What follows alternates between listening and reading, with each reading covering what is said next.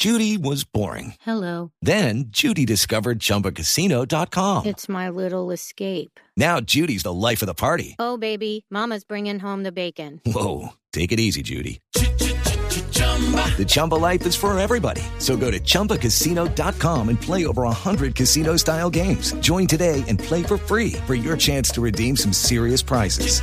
chumba ChumbaCasino.com. No purchase necessary. Void where prohibited by law. 18 plus terms and conditions apply. See website for details. Voces y sonidos de Colombia y el mundo en Blue Radio y bluradio.com.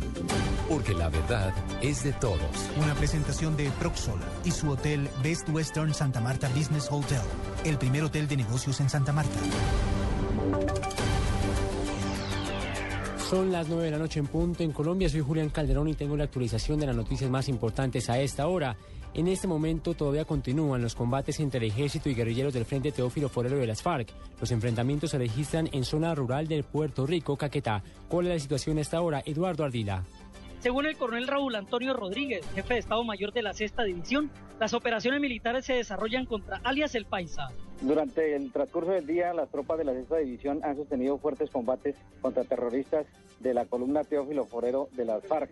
Según información suministrada por la tropa que se encuentra en el sector, han sido muertos en combate en desarrollo de estas operaciones cinco terroristas de las FARC y lamentablemente ofrendaron su vida a dos héroes de la patria para seguir garantizando la seguridad al departamento del Caquetá. El coronel Rodríguez asegura que las tropas llegaron hasta un campamento de la insurgencia e incautaron fusiles y material de guerra. A esta hora continúan las operaciones contra esta guerrilla. En Florencia, Caquetá, Eduardo Ardila Lozada, Blue Radio.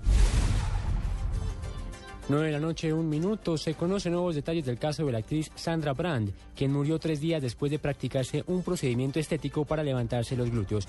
Carolina Cole, amiga del artista vallecaucana, habló sobre las últimas horas de vida de Sandra.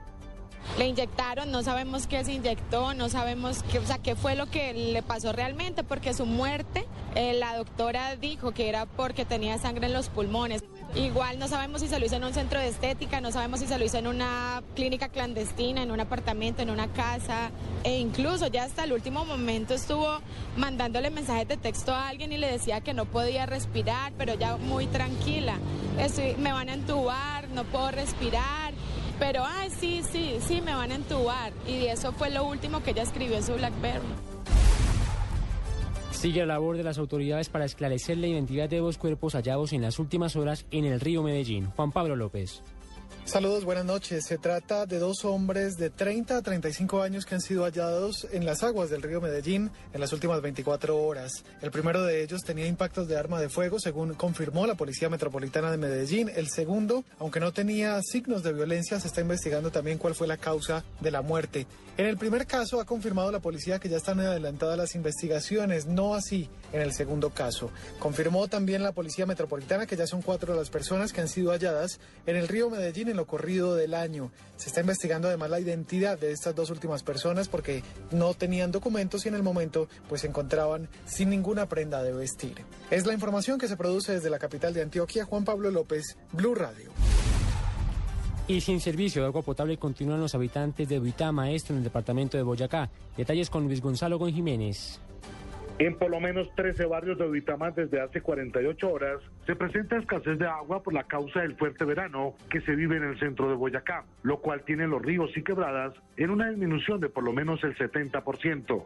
Alivio Rosso, director de la Oficina de Atención y Prevención de Desastres de Boyacá, informó cómo se está atendiendo la emergencia.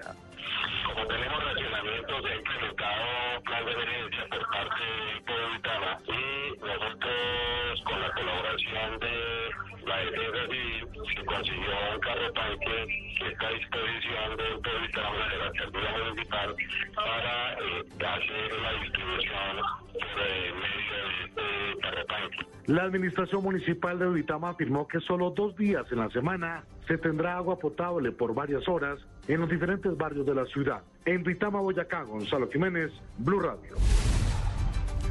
Son las 9 de la noche, 4 minutos. Continúen con la nube en Blue Radio.